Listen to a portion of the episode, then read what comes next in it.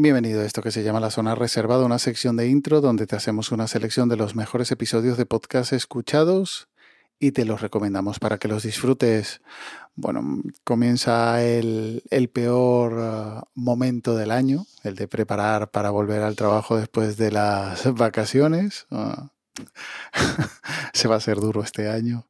Pero bueno, para cerrar, para cerrar esta última semana, te dejo una sola recomendación. El episodio 245, Metro 2033, de A la Aventura.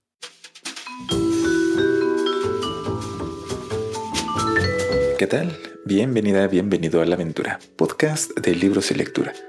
Yo soy Bosco, este es el episodio 245 y en esta ocasión hablaremos de Metro 2033, de Dmitry Gluhovsky.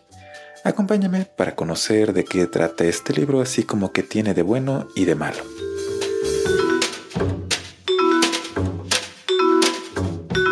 Metro 2033 del escritor ruso Dmitry Gluhovsky es una novela de ciencia ficción y fantasía, ambientada en un mundo post-apocalíptico. Fue publicado originalmente en línea en el año 2022 y posteriormente como novela impresa en 2005 en ambas ocasiones con muy buena aceptación de los lectores. Como siempre, comenzaré hablando de qué trata este libro, qué aspectos de este me parecen positivos y negativos, si lo recomiendo y finalmente una plática sobre alguno de los temas principales del libro, que incluirá spoilers de la historia. A principios de año leí esta novela y me dejó un sabor um, agridulce por lo que cuando vi que Bosco había publicado este audio comentándola, le di para escucharlo. Y creo que mis impresiones, bueno, en principio son bastante parecidas a las de él. Es, es, uno de los usos que le doy a los podcasts, el poder escuchar comentarios no solo sobre libros, sino también sobre series, películas o incluso música y poder descubrir otros puntos de vista sobre las obras o, ampliar estos puntos de vista por lo que aportan sus comentarios. La idea de Metro 2033 fue desarrollada por el autor mientras se encontraba estudiando la universidad.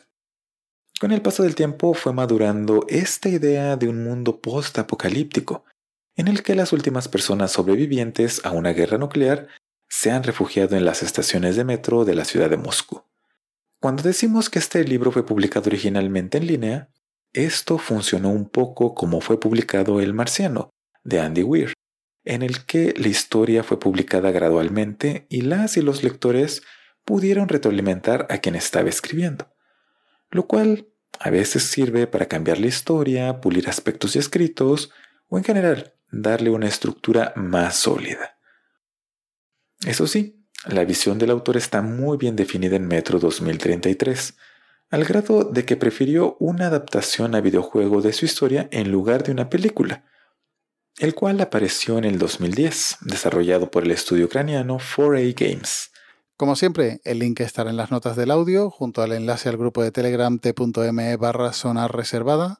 Y ya nos emplazamos hasta la próxima semana, ya currando en esta zona reservada de intro. Cuídate, disfruta de las vacaciones si aún te quedan y un saludo.